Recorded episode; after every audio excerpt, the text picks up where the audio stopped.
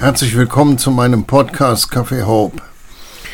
Mein Thema heute ist Jesu Geburt und das Übernatürliche.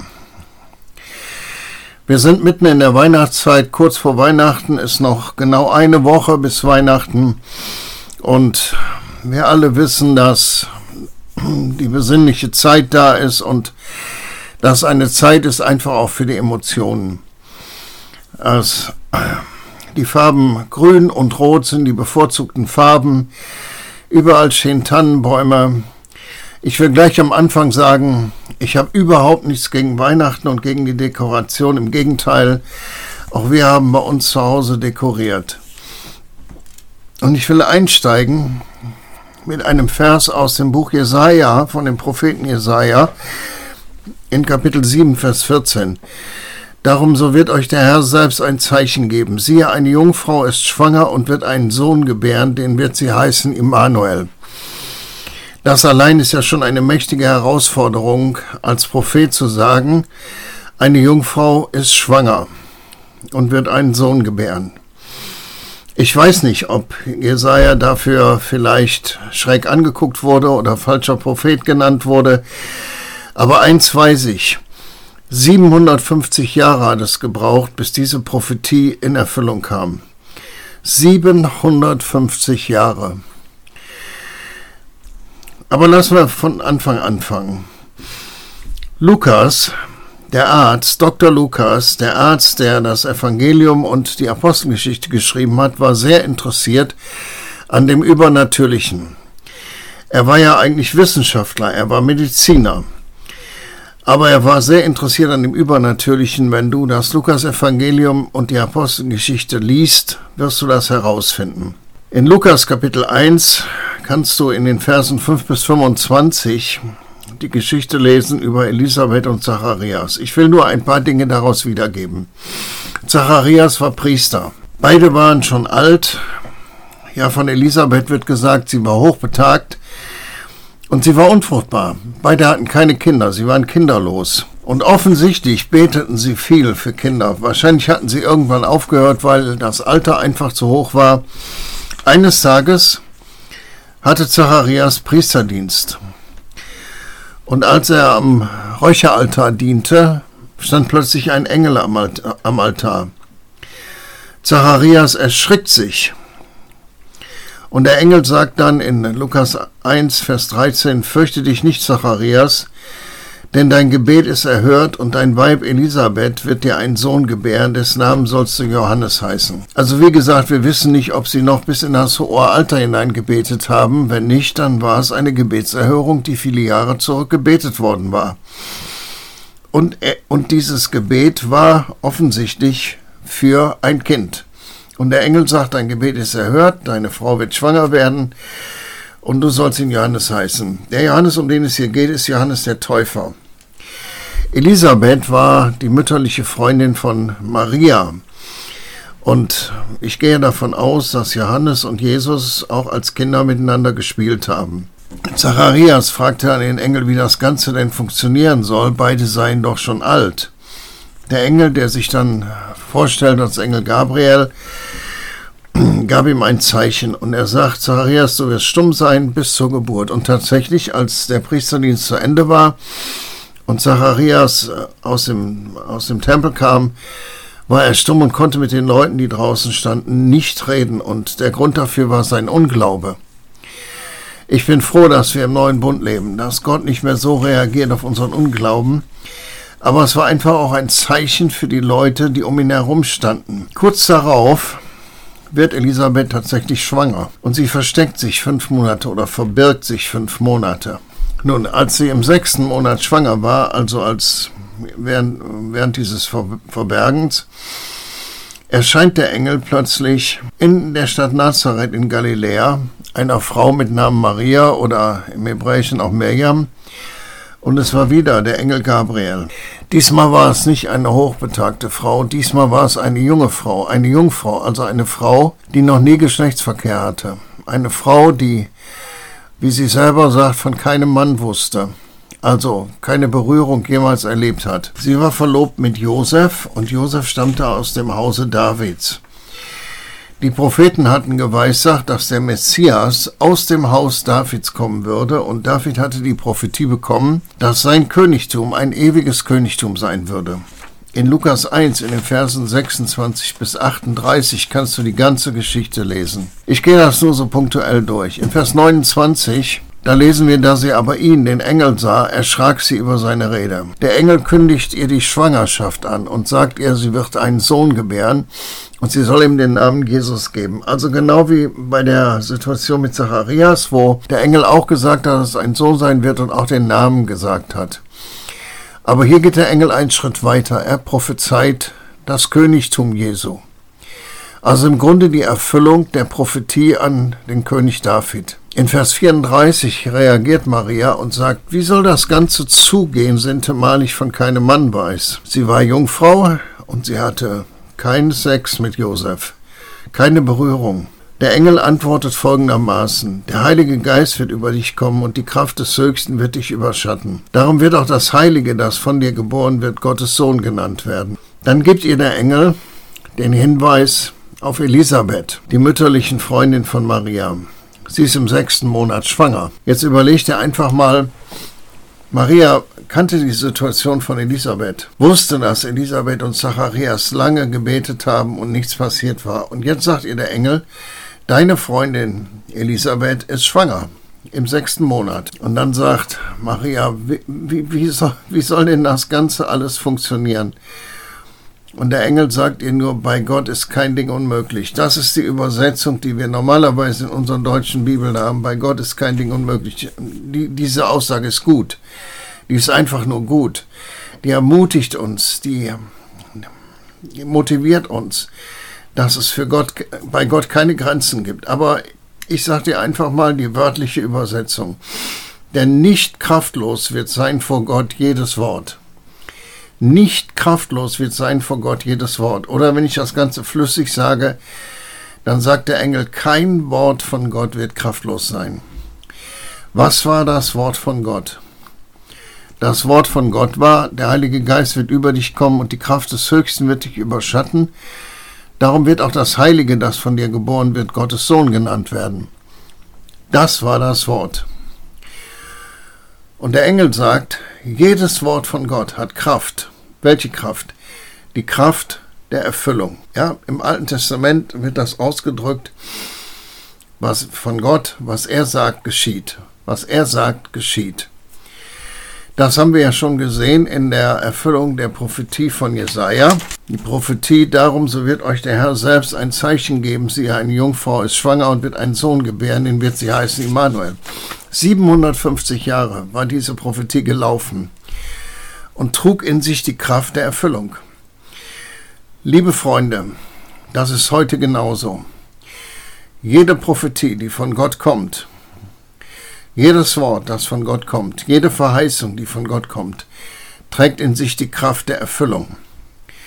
Die Frage ist, wie wir darauf reagieren. Zacharias hat darauf skeptisch reagiert. Die Reaktion des Himmels war, du wirst stumm sein bis zu dem Moment, wo es geschieht. Und wir wissen, dass es so war. Maria aber sagte, ich bin deine Magd, mir geschehe nach dem, was du mir gesagt hast. In allem, was prophetisch, was Gott uns prophetisch gibt, ist die Kraft der Erfüllung. Und es ist nicht zufällig, dass der Beginn der Ereignisse mit, äh, mit dem Kommen Jesu hier mit Prophetien in Gang kommt. Mit der Prophetie an Zacharias und Elisabeth und mit der Prophetie an Maria. Und der Engel dann betont, kein Wort von Gott wird kraftlos sein. Bitte lass, lass das tief in dein Herz sinken. Kein Wort von Gott wird kraftlos sein. Auf uns heute bezogen können wir das erstmal nehmen für biblische Verheißungen, die wir haben, aber dann auch für Prophetien, die wir bekommen, irgendwo in einer Veranstaltung oder persönlich oder jemand schreibt uns einen Brief, schreibt eine WhatsApp-Nachricht, schickt uns eine E-Mail wie auch immer. Oder ich weiß nicht, wie du drauf bist, aber vielleicht sind es Symbole oder Zahlen. Kein Wort von Gott wird kraftlos sein. Das Wort von Gott, das der Engel hier brachte, wurde vom Heiligen Geist genommen und die Kraft Gottes schuf. Das ist ja heute genauso. Wenn du eine Verheißung bekommst, von der du merkst, die ist für dich, und du erlaubst hier in dein Herz zu kommen und gehst mit dieser Verheißung, du betest über ihr, du sinnst darüber nach, du drehst und wendest sie in deinem Herzen, so wie das hier von Maria steht. Ähm, in Kapitel 2 können wir das lesen, als die Hirten kamen und da sagt äh, Lukas Kapitel 2, Vers 19, Maria behielt all diese Worte und bewegte sie in ihrem Herzen. Das ist genau dieselbe Situation. Maria nahm diese Worte und drehte und wendete sie in ihrem Herzen. Und wenn wir das tun, dann nimmt der Heilige Geist das Wort und Gottes Kraft schafft. Wir können auch die Verheißungen, die Gott uns gibt, aussprechen, für uns persönlich. Wir können sie auch ausrufen. Wir müssen das nicht vor Leuten tun, und uns irgendwo in eine schräge Ecke stellen. Aber wir können das persönlich tun. Wir können das aussprechen. Wegen mir geh, geh auf irgendeine Stelle, wo du ganz alleine bist im Wald oder auf dem Feld und proklamier die Worte. Aber was wichtig ist, was mein Anliegen ist, dir zu zeigen, dass im Umfeld der Geburt Jesu alles, die Dinge vollkommen übernatürlich waren. Und jetzt gehe ich mit dir in Lukas Kapitel 2 und da sind das die Verse 8 bis 14, die die Geburt beschreiben. Jesus wird geboren und dann sagt die Bibel, er wird in Windeln gewickelt. Gerade heute Morgen kam mir das so. Jesus kam auf die Welt, war ein Baby, hat gegessen und hat die Windeln voll gemacht. Sowas von supernatürlich. Sowas von supernatürlich. Kannst du ab Vers 8 kannst du lesen, genau 8 bis 14. In der Nähe von diesem Stall in Bethlehem, da waren Hirten auf dem Feld, die Tag und Nacht die Schafe hüteten und bewachten. Und es war Nacht, und sie waren da auf dem Feld. Und der Engel des Herrn, vielleicht war es wieder Gabriel, kommt plötzlich und steht bei den Hirten. Ganz plötzlich. Aber das war noch nicht das Problem, sondern die Bibel sagt, Klarheit des Herrn leuchtete. Es muss ein wahnsinniges Licht gewesen sein.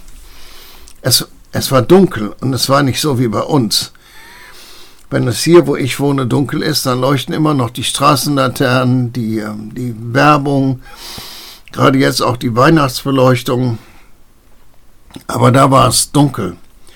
Da konnte man die Sterne sehen, aber es war dunkel, richtig dunkel. Und da kommt plötzlich ein wahnsinniges Licht, die Klarheit des Herrn. Wenn du bibelkundig bist und ein bisschen Ahnung davon hast, weißt du, wie dieses ist. Als Paulus sich bekehrte, blendete ihn dieses Licht so sehr, dass er blind wurde.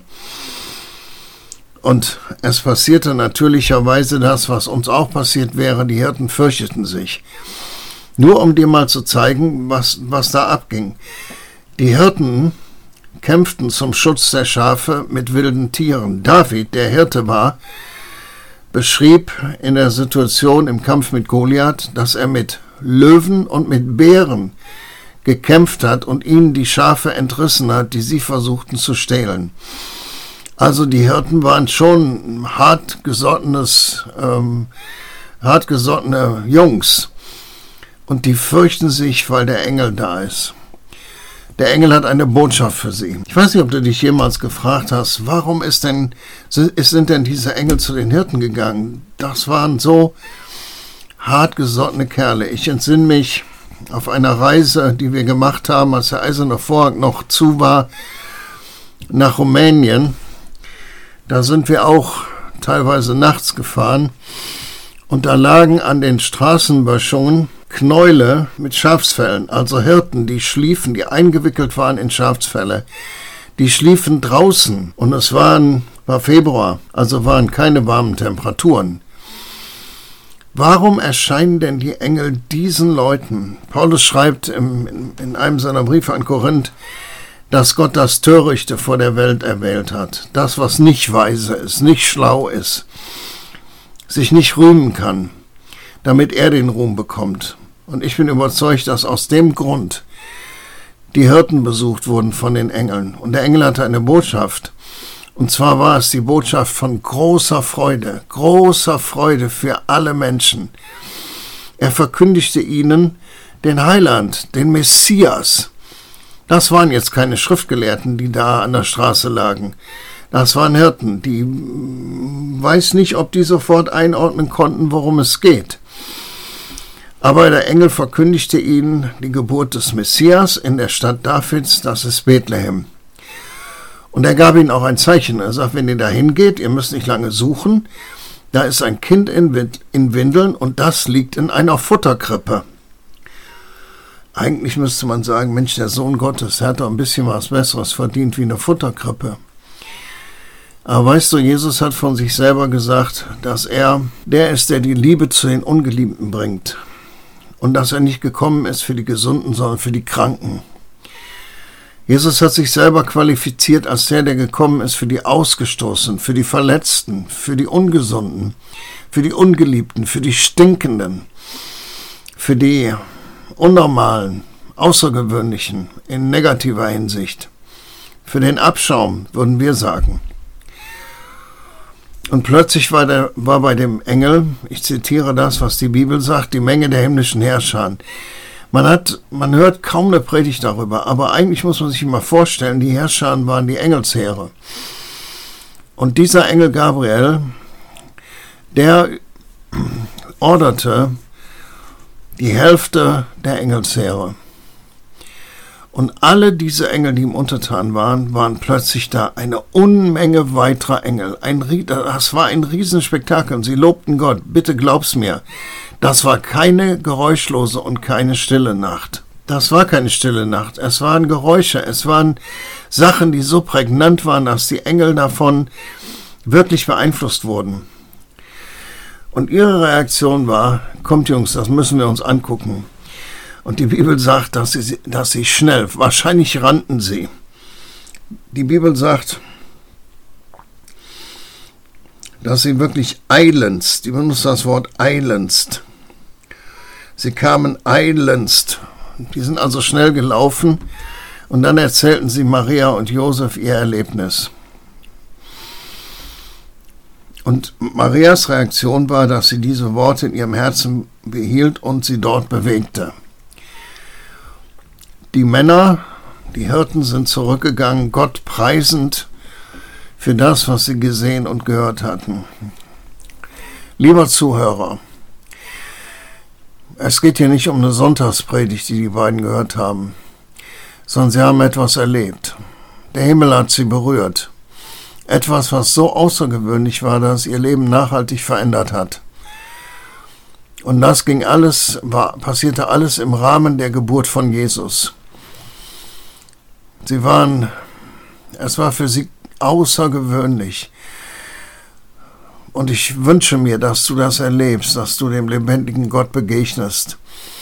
Dass du nicht nur eine nette Predigt hörst, wo du vielleicht dem Pastor die Hand schüttelst oder dem Redner die Hand schüttelst oder auf die Schulter klopfst, sondern dass du wirklich dem Christus begegnest.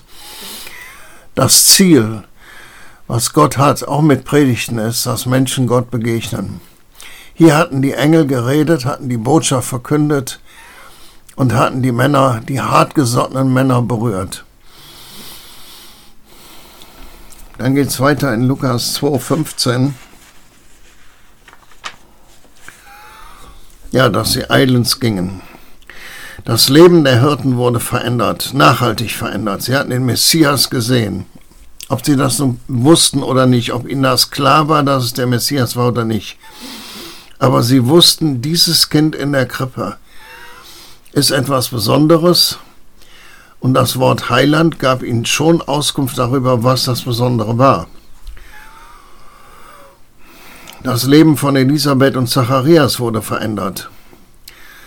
Sie hatten Gottes Kraft erlebt und, und Elisabeth hat in, hat in ihrem Alter ein Kind bekommen. Das Leben von Maria und auch von Josef wurde verändert. Josef hatte erst den Gedanken, Maria zu verlassen, weil sie jetzt schwanger war, aber dann erschien ihm ein Engel und er kriegte die Anweisung, sich um Maria zu kümmern, weil Gott sie berufen hat, ihn zu heiraten. Das Weihnachten, was wir heute erleben, hat nichts mehr zu tun mit dem Geschehen damals. Ich verurteile das nicht. Da sind 2000 Jahre dazwischen. Diesem Weihnachten heute ist die Kraft beraubt. Das Ganze ist auf die emotionale Ebene gerutscht und dann natürlich auch auf die kommerzielle Ebene.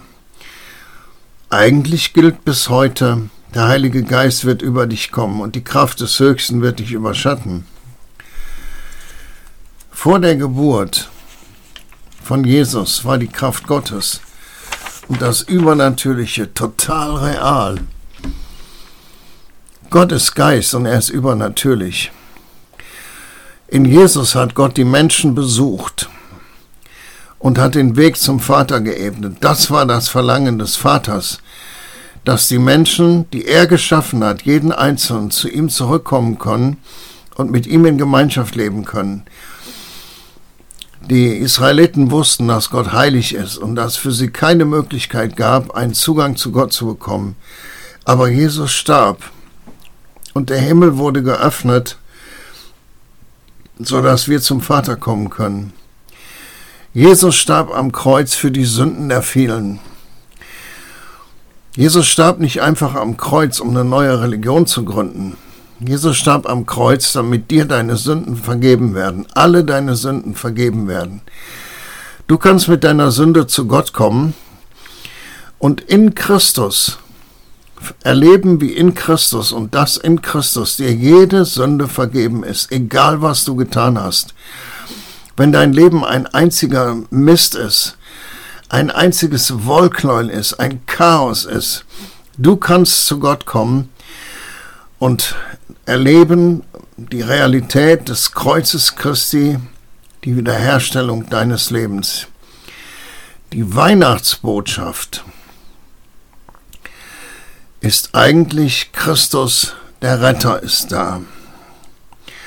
So, jetzt könnte man äh, daraus, wir kennen alle die alten Weihnachtslieder, ich verurteile kein Lied, ich richte keinen Text, ich mache mich nicht lustig über irgendetwas. Viele haben in der Zeit, in der Jesus in den drei Jahren, die er über diese Erde gegangen ist und gelehrt und gepredigt und geheilt und von den Toten auferweckt hat, viele haben sich über ihn lustig gemacht, weil sie nicht verstanden haben, worum es geht. Und das ist auch heute noch manchmal so. Christus ist auf keinen Fall dafür gestorben, dass Menschen ein oberflächliches, frommes, religiöses Leben führen.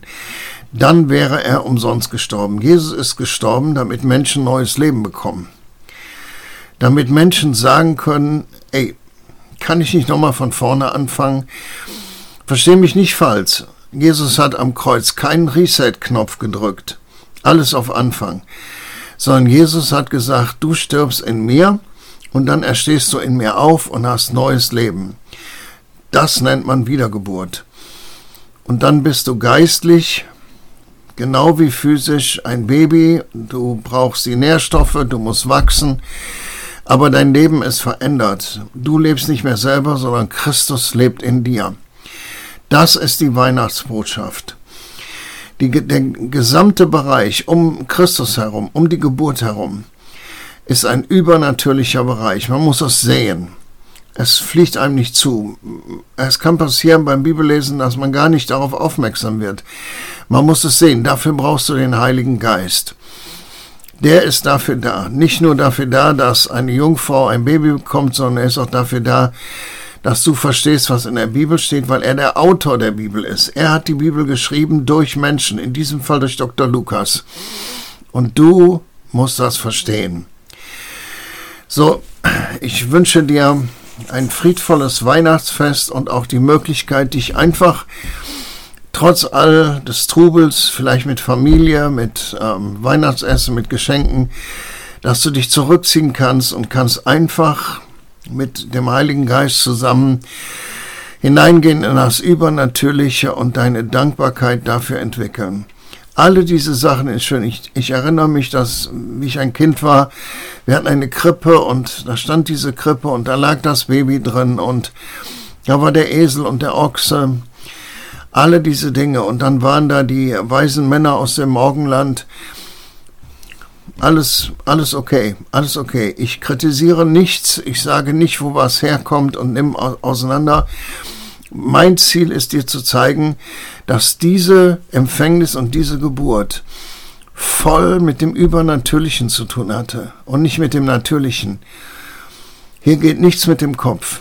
Hier brauchen wir den Heiligen Geist, um die Dinge wirklich so zu sehen, wie sie sind und auch die Geburt Jesu zu sehen als eine Erfüllung von nicht nur einer Prophetie und dieser, die ich zitiert habe, nach 750 Jahren.